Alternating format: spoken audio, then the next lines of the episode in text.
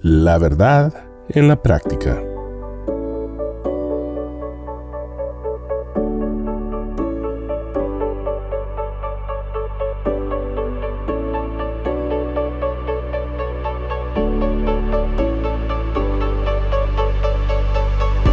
No podemos tener una perspectiva clara de lo que la Biblia nos quiere decir si no sabemos la verdad completa o por lo menos hemos investigado un poco más a profundidad de lo que la porción que estamos tratando de entender dice lo que es. Por ejemplo, todos hemos escuchado decir, o aún yo mismo, he cometido el error de citar, porque donde dos o tres están reunidos en mi nombre, ahí estoy yo. Y lo hemos usado para referirnos a estar unidos adorando a Dios o al estar en una reunión de oración en la iglesia. Pero si leemos detenidamente lo que la porción completa nos quiere decir, veremos que la verdad no está ni siquiera por cerca de lo que pensamos que el apóstol nos quiere decir o tan siquiera está hablando o se está refiriendo. Bueno, vamos a la porción de Mateo 18 del 15 al 20. Lo leo en la traducción lenguaje actual con el único propósito de entender claramente lo que el apóstol está hablando y a lo que se está refiriendo. Si uno de mis seguidores te hace algo malo, habla con él a solas para que reconozca su falta. Si te hace caso, lo habrás ganado de nuevo. Si no te hace caso, llama a uno o dos seguidores míos para que te sirvan de testigos. La Biblia enseña que toda acusación debe de hacerse frente a dos o más testigos. Y si aquel no les hace caso, infórmalo a la iglesia. Y si tampoco quiere hacerle caso a la iglesia, tendrás que tratarlo como a los que no creen en Dios o como a un traidor. Les aseguro que cualquier cosa que ustedes prohíban en la tierra desde el cielo, Dios la prohibirá, y cualquier cosa que ustedes permitan, también Dios la permitirá.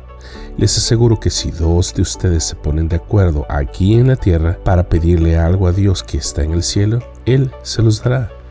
Porque allí, donde dos o tres de ustedes se reúnen en mi nombre, allí estoy yo. ¿De qué está hablando esta porción?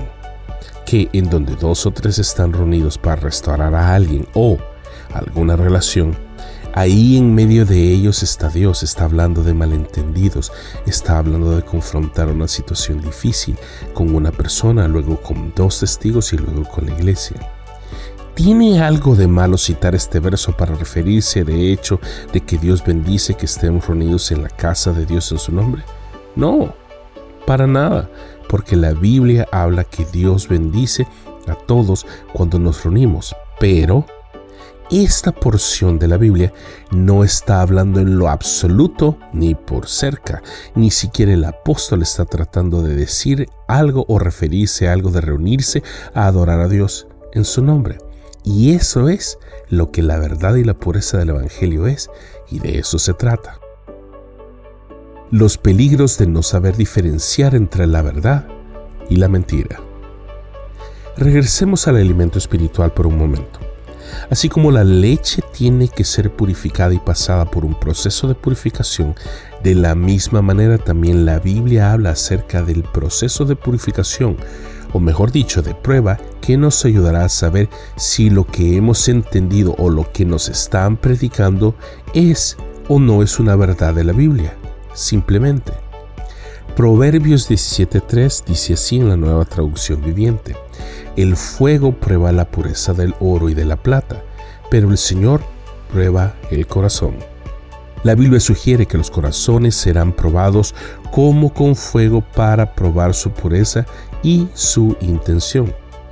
Igualmente que será probada la pureza de nuestros corazones en base al alimento espiritual que hemos o estamos consumiendo por lo cual debemos ser verificados y aprobados por Dios por medio de las pruebas para saber si nuestra fe está cimentada o no en tierra firme.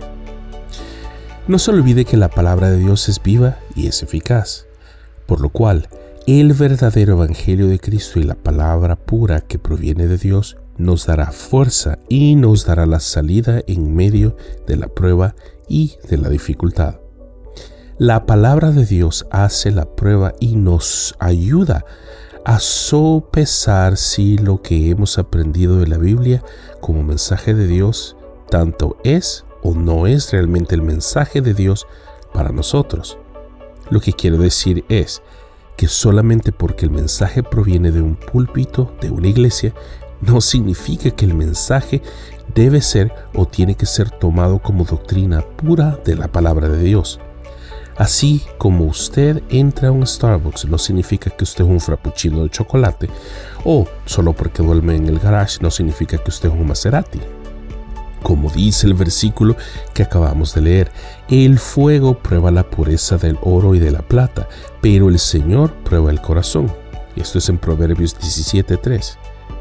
Es aquí en donde en mi vida personal y especialmente cuando comparto la palabra de Dios delante de ustedes, que mi corazón se llena de alegría. Pero a la vez, mi alma tiene temor de no hacer como dice Deuteronomio 4.2. Y dice así en la Biblia lenguaje actual.